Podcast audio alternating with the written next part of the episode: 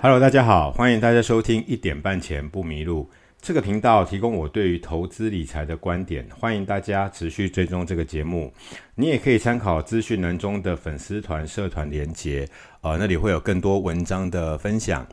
呃，今天的时间呢是二月十四日，哈，所以呃，明天就是台股的新春开盘日，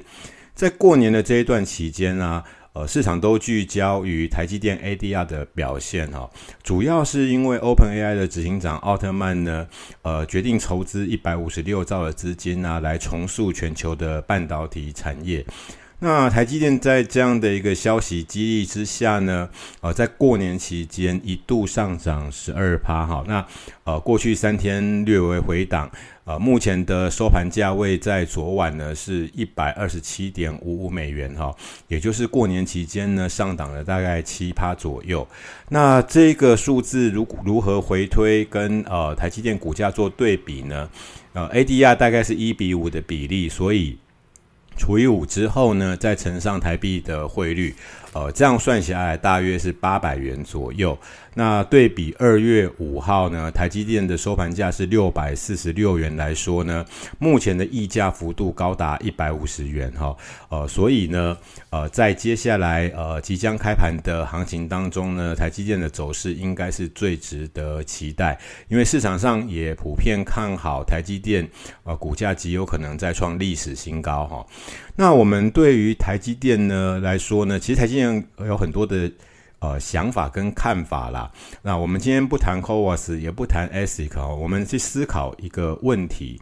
就是呢，大多数的投资人呢都认同台积电是护国神山，甚至国际的的许多媒体呢也承认台积电是全球的最重要产业。呃，台积电在全球半导体的这个市占率呢，已经高达五十七趴以上，那就表示说，其实台积电的重要性或者是它发展的前景，大家都很看好。可是为什么呃，大家都很看好的情况之下，呃，大部分的投资人来到呃赚钱的时候，还是会想要先卖一趟呢？哦，我觉得这个问题要呃好好思考一下，因为就在这个法说会呃。结束之后呢，台积的股价往上跳空，那呃，在在台股的散户投资人当中呢，减码的就一大堆哈，你可能因为套了一年的关系，呃，觉得有高先获利了结，过年后再说。那这种投资的心理，你明明就是看好，但是呢，你逢高卖出之后呢，接下来如果股价更高，通常是不会追回来，那就变成了。呃，可能会很好的一一档标股呢，后面最大段的没有赚到哦。当然，我这里讲的不是台积电，我指的是大多数你看好的产业。如果你看好的公司，结果你是呃做一个短短的价差之后，最后整段的这个获利呢，大幅度获利都没有，那这样值不值得？呃，别的股票就算了，而台积电你明明认为它是护国神山，可是呢？啊，却没有。我认为这是投资人应该要深思的一个问题哈。那台积电的表现呢，也同样证明了一件事，就是呢，在 ETF 的投资当中，我们在选择 ETF 的时候，最重要的其实是它的成分股。到底成分股是什么？它会影响到这这档基金的净值，而不是。呃，一年可以配几次息？那配了多少钱？这个息从什么地方而来？有没有动用到平准金？还是只是做价差？我认为这些都不是投资 ETF 的重点。ETF 的重点依然是成分股。所以各位可以从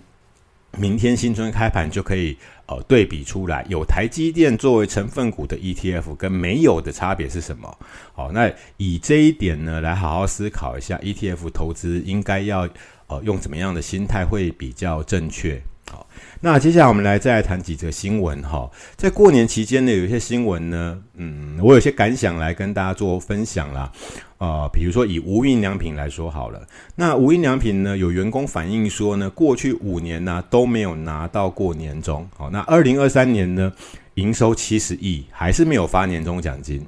那对了，这样的一个呃讯息呢，公司的回应是呢，每年四月跟十月都会有固定发放奖金。那在二零二三年呢，因为扩大投资呢，成立了呃电子商务平台，呃建制大型旗舰店，所以获利未达标又不给奖金。那我每次看到这样的新闻呢，我大概就不行了哈，我会觉得这是什么样的一个理由？那你想想看，如果呃营收都不错的情况之下，公司假如每年都花大量的资本支出，然后获利又未达标，那我请问一下，员工要等到什么时候？好，所以。呃，以以以我个人的角度来看呢，这这种说法我是不能够接受的哈，因为不是供体时间嘛，而且营收数字成长，那是谁造成的？难道少了这些员工，你还能够有这样的成长吗？我觉得这是呃一些很多人的惯性思维，觉得好像这是有道理的哈，可是我我在我看起来一点道理都没有，我真的不不认为呢这样的一个逻辑是可以成立的。假如每年都这样，那这个员工所牺牲的青春、青春跟岁月，谁来赔呢？好，这个是呃，对于无印良品这样的说法，我我个人是不认同了哈。那再来呢？哎，在过年期间呢，我们也讨跟这个朋友讨论过关于俄乌战争的这样的一个呃状况，何时才会结束？哈，当然那是聊天，我们呃也是我也是讲讲我的看法哈。我认为今年呢，呃，川普胜选的几率应该会非常的高。原因是那个拜登他的这个失忆症这个状况哈，超过八十岁失忆症的状况那么严重，连我们不是美国人，我们都感受得到。那美国人会是怎么样来看待这件事情哈？所以假设假设呢，这个俄乌战争呢有机会在今年结束，我个我认为最有几率的状况应该是呃，川普胜选了之后呢，那这个呃，普京呢就顺势的呢把俄乌战争给结束。然后呢，把面子做给川普，好让这个拖得又又臭又长、意义不知道在哪里的战争呢，尽快结束。我觉得这个可能性是很大的哈。那所以，呃，各位就可以花点时间哈，来关注一下，在这个俄乌战争应该会走到什么样的状况来结束。它对于投资市场来说也有一定的影响力哈。那再来就是二月十二号的。美式足球超级杯呢打完了，那以台湾来讲呢，大多数人都不是很理解呃美式足球的规则，甚至没有太多的兴趣。可是为什么今年呢这个超级杯会特别的吸引人注目？呃，主要的原因应该就是泰勒斯的缘故哈，因为啊他的男友男友呢在这个酋长队打球，呃，当然在二月十二号当天呢也不负众望的献吻哈，那。这个吸引全球的目光，在泰勒斯经济学里面呢，表示呃表达出来的是，光是泰勒斯一个人呢，能够带的经济效益会有多大？那这个巡这个全球巡回演唱还在持续进行当中，我认为在二零二四这一年呢，这个效应还是会继续影响着全球的经济。好，好，那下一个新闻是关于 MSCI。MSCI 呢，在这一次的公告当中呢，A 股的部分呢增加了四档哈，那删除了四十八档。台股的部分呢，这次只有删除富邦美，没有新增哈。呃，其实讲到这个大陆股市啊，其实我也蛮好奇的哈，就是为什么这个世界上会有人能够接受呃国家对于人民是采用这样的方式在控管的？比如说网哎股民不满，那就把所有网络上的文章都删掉。农民呢没被欠薪，这样的新闻也可以全部都被删掉。那是什么样的人可以接受呢？哈，那他生活在大陆人，他们被迫接受，我们就算了。可是为什么国际上的投资相关的这个机构都还是继续看好中国大陆的股市呢？这个我不能理解，因为明明房地产的风波也存在。那这个暴雷事件也频传，大家也都认定了这个中国极有可能呢走上日本的后尘呢，走入通缩的这个状态。那为什么还是看好？这个我就完全无法理解哈。那假如呢，你看到的情况是，呃，某些投资机构它的这个部位呢都还没有离开中国，那。他被迫看好，我觉得这个还可有道理可言呐，哈，因为他不敢讲嘛。但是呢，就我们局外人而言呢，我们看到了什么？其实答案已经非常的清晰。在投资中国的领域上，还是需要思考一下，呃，这个社会主义所带来的影响。好，这个是从 MSCI 已经开始做出一些动作呢。呃大家去思考一下，因为不只是呃这个 A 股的部分，还包含港股哈，港股破底的状况也是非常的惨烈。所以呢，呃，在接下来投资布局当中呢，大家对于如果你今天想要买到呃关于香港或者是关于上海 A 股的 ETF，那我觉得你要呃多加留意这样的一个情况。好，那呃讲完这些新闻之后呢，我们来谈一下呃债券哈，在这个二这个二零二四年的债券投资呢，如果你是还没有开始的人，那呃有规划性的希望可以让自己的资产部位呢配置一些呃债券来作为稳定收益的投资，那呃有这个想法的时候，你就要先去思考一件事，就是呢。呃，你要等到多久才有机会等到一次联邦基准利率呃调高到五趴以上？好，以这一次这一次已经来到五点二五了。那上一次呢是在二零零七年，也就是说十五年以来呢，这是。这算是唯一一次呢，联邦基准利率来到五趴以上了。利率越高的时候呢，债券价格就会越低。所以表示呢，如果你是要稳定的收益的人，那现在呢是属于呃债券价格相对比较便宜的时候。所以目的不能够改变，也就是目的是你是要稳定收益的，而不是你要去做这个呃债券的价差的。在这个状况之下呢，那你就会理解现在会不会是呃持有这个资金配置的一个好机会。通常投资啊是这样子，在呃如果我们希望呢资产的部位是透过投资而成长的话呢，那么股票的这个呃期望报酬率会比起债券来讲高很多，当然相对的风险也会比较大。好，但是呢呃目前的全球股市都。几乎都来到高基期的状态之下，表示呃预期会在预期报酬率相对于平均报酬率会比较低，因为位阶比较高嘛。所以呢，在价格会有大波动的时候呢，通常债券的价格会比股票价格来的稳定。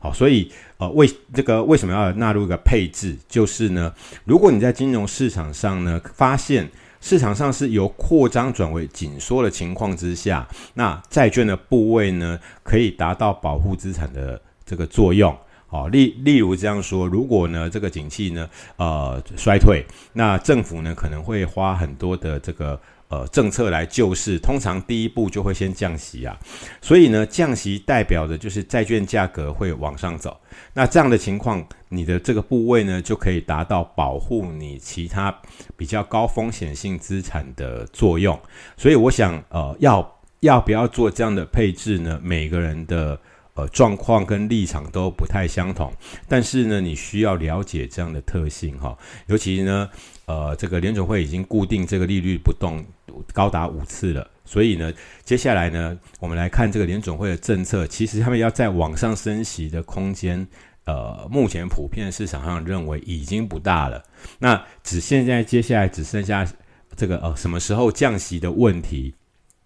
那在昨呃昨天公布的 CPI 呢，来到三点一趴之后呢，美股就下到了哈，所以道琼昨天。呃，就已经先下跌超过五百点，让过年期间这一段的道琼表现呢，呃，几乎是又回到这个我们封关日前的水准附近。所以呢，呃，市场上对于这个降息的这个预期心理啊，已经反映在了股市当中。所以这个会因为呃，这个通膨利率如果高于预期的时候，那价格就会呃指数就会做比较有幅度的波动哈，所以呢，我们为什么要去思考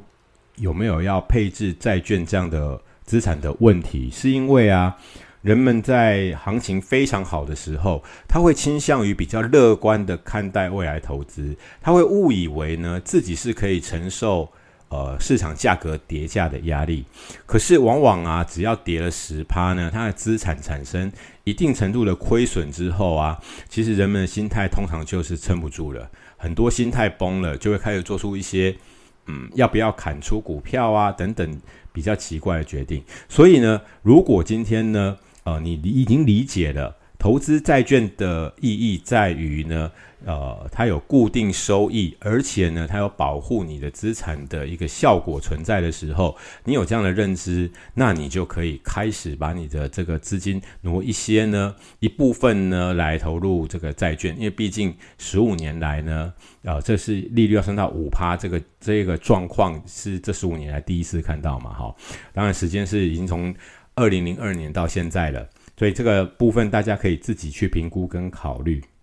啊，唯一要注意的一件事情就是，假如呢你不是直接投资美国的债券，而是投资呃台股当中相关债券的 ETF，那么就要注意到汇率的风险，也就是当台币升值的时候呢，这个 ETF 的这个净值呢相对会下降。好，这个部分也要考虑进去。总体来说呢，站在这个呃资产的角度上呢，呃，如果你的收入越高的时候呢，那认知呢就是越重要的。当你的资产部位越高的时候呢，那如何配置会越重要。那假如我上述说的这两点都没有的话呢，那好好的投资来对抗通膨是最重要的事情。好，接下来我们再来谈呃日股大涨的一个主因哈。那日股呢，在昨天呢上涨了一千零六十六点呢，指数创下了三十五年以来的新高。呃，我们回顾一下哈，在这个呃日本的这个央行总裁呢，植田河南上任的时候，市场普遍认为呢，植田河南上任的呃主要目的就是为了要解决。要结束日本这个长期以来的零利率政策，可是呢，到了现在为止呢，你会发现呢，这个动这个政策非常的慢，好，有有有往这个方向去思考，但都始终不敢这样去执行。呃，媒体上有的人是认为说，这可能是因为这个黑田东彦呢留下遗留下的内阁呢，呃，都是比较偏鸽派的，所以。呃，拖住了这个植田河南的脚步哈，让这个政策非常的牛步。但是我认为这不是主因哈，这不是主要的原因，主要是因为呃渡边太太效应，也就是说，日本长期的零利率政策呢，导致于国际资金他们呢呃会去借日元来投资，赚取这个利差哈，或者是。呃，用便宜的资金来赚取价差，这样的行为呢，已经行之有年，而且非常的久了。一旦呢，日日元呃日本结束了零利率政策之后呢，就会导致于这些呃资金的部位大量卖出资产来还日元哈。我想我相信日本也会顾虑到这一点，所以呢，呃，这个零利率政策要不要废除呢？其实这也是他们。呃，非常扭曲的一个政策呢，心中一定是想要废除的，可是步调会非常非常的慢，也就是呢，呃，类似前进三步退两步这样的方式呢，在往前推进，所以市场上的资金也非常的敏感，都大致上都已经可以估到呢，这一天总会来临的，所以呢，资金会开始慢慢的呢，把这个资产呢出脱之后呢，就移回。移回到日元的部位，甚至呢就卡在日本。好，那反正零利率政策目前是还没有结束，所以呢资金在日本没有问题，就留在那个地方。那要去哪里？很显然，股市就是一个很好的选择。这应该是日股在创新高的主要原因之一啦。那另外呢，还有一个就是，呃，在亚洲部位的这个国际资金会发现，中国大陆跟香港其实都已经跟以前我们。有过的印象差距非常的大了，尤其中国呢，如果真的进入了通缩状态的时候，那中国中国的股市的投资，或者是香港股市的投资，其实没有那么大的魅力。我相信这也是这个资金部位移到日本的原因哈。因为如果你要讲地缘政治风险的话，台湾有，南韩也有，中国大陆呢更是主角，所以。日本可能就会变成一个比较好的避风港，这也是为什么日股可以创新高。我认为这是呃很大的理由之一，好吧？那呃，二零二四年呢，还有一个蛮重要的事，就是我们二零二四年有奥运。那这这次的奥运呢，会在呃巴黎举行哈，所以大概呃大致上大家传统中认为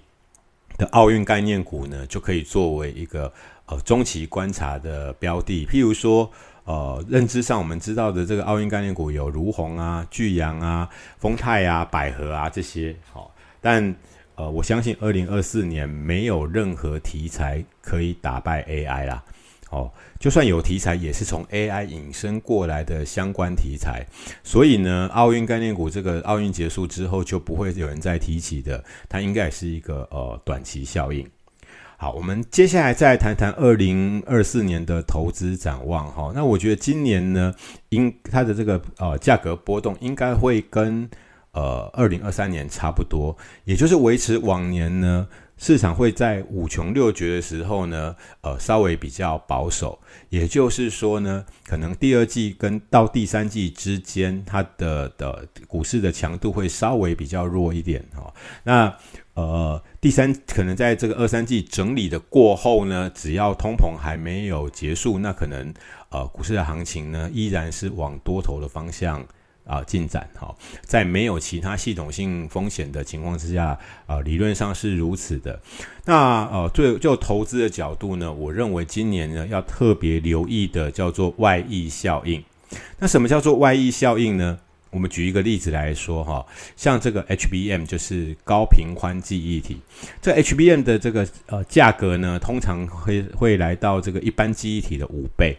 所以呢，呃，全球的三大厂哈，这个海力士啊、三星跟美光，他们呢，呃，都把产能开往 HBM，所以你可以看到，呃，就在最近呢，海力士海力士的股价就创新高了。好，那这些呃记忆体大厂呢，他们把产能开去 HBM 之后呢，那传统记忆体的市场 DDR 四、DDR 五这样的这个订单呢，它就会外溢到二线、三线厂商去。这样大家可以理解为什么一月份的时候，你就会看到呃，例如说像是微刚啊，或者是南亚科啊，他们的月营收呢创新高。那我建议大家不要去管老板怎么说，因为老板一定会说，很可能是这个呃 AI 电脑啊，因为搭上这个题材，所以 AI 电脑啊需要的这个呃利润有多少啊，这个数量有多少，所以可以造成怎样，或者是他们的库存去库存化的这件事情呢，呃成效良好啊，他一定会往这个方向来做说明，因为一般投资人没有办法听到太深的。这个呃解说，所以这样大家都都可以接受，而且听起来好像也没有错。不过呢，呃，我认为最主要的原因就是我刚刚说到的外溢效应啦。那如果呃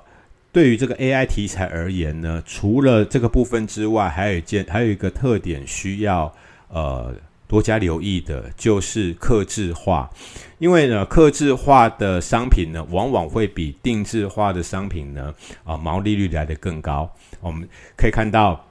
例如像世星好了，世星在封关前的股价已经来到四千元以上了，这就表示呢，呃，定制化指的是所有的这个呃公司做出来的商品之后呢，所有的公司都可以用。那客制化呢，指的是对针对单一客户做出的需求而做出来的。好，所以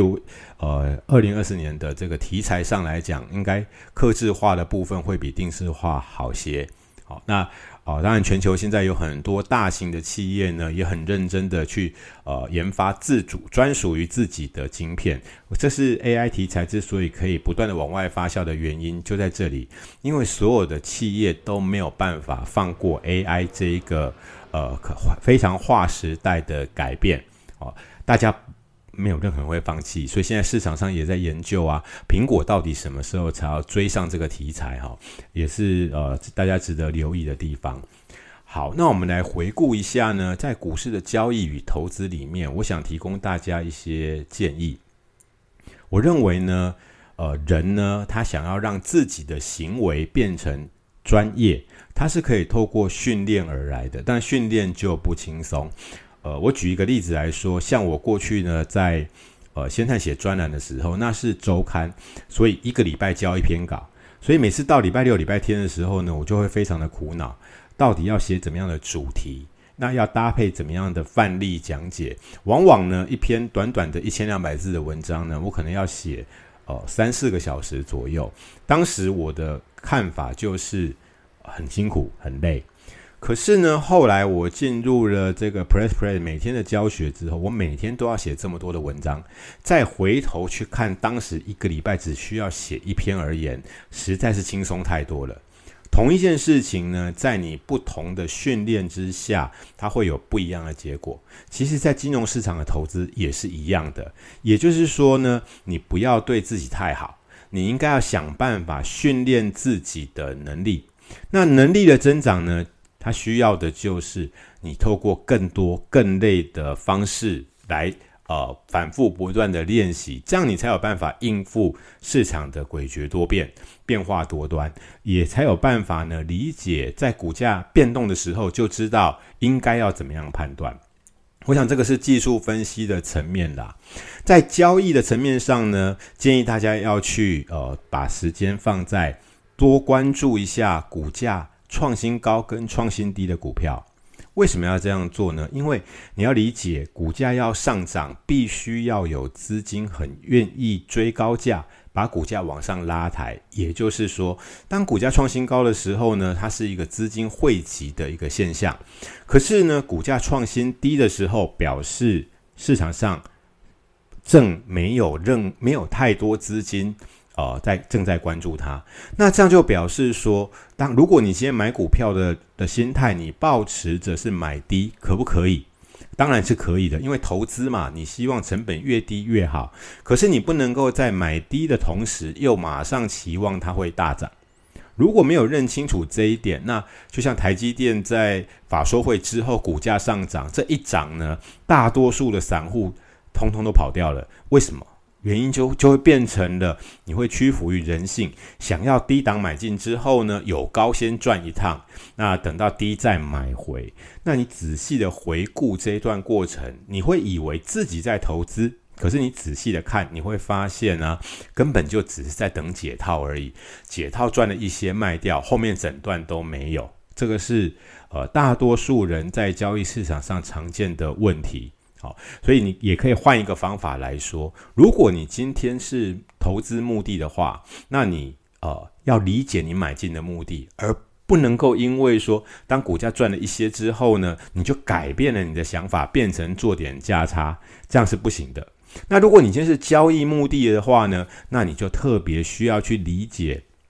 资金。呃，发挥力量在股价上会对股价产生怎样的变化？刚刚我所说的是可以从股价创新高的，或者是呢，呃，股价创新低的来做观察，你会比较了解到底资金在市场上它是如何影响股价的。这个在 K 线上呢，称之为 K 线的力量。假如你不去研究这一点的话，往往在投资跟交易上都会遇到错误的节奏。事后才发现，原来好好的一档股票，可能你中间只赚了非常小的一段，然后后面整段错过。好，所以呃，最好的方法是你要让自己呢，呃，不断的学习成长，呃，不宜呢。常常跟别人说啊，自己就没时间，或者是呢啊，这很困难。其实我认为这是可以克服的。在二零二四年，如果你想要投资更顺心的话呢，那我认为训练自己是非常重要的一门工作。好，今天的节目就为大家录到这边，祝大家投资跟操作顺利，谢谢大家。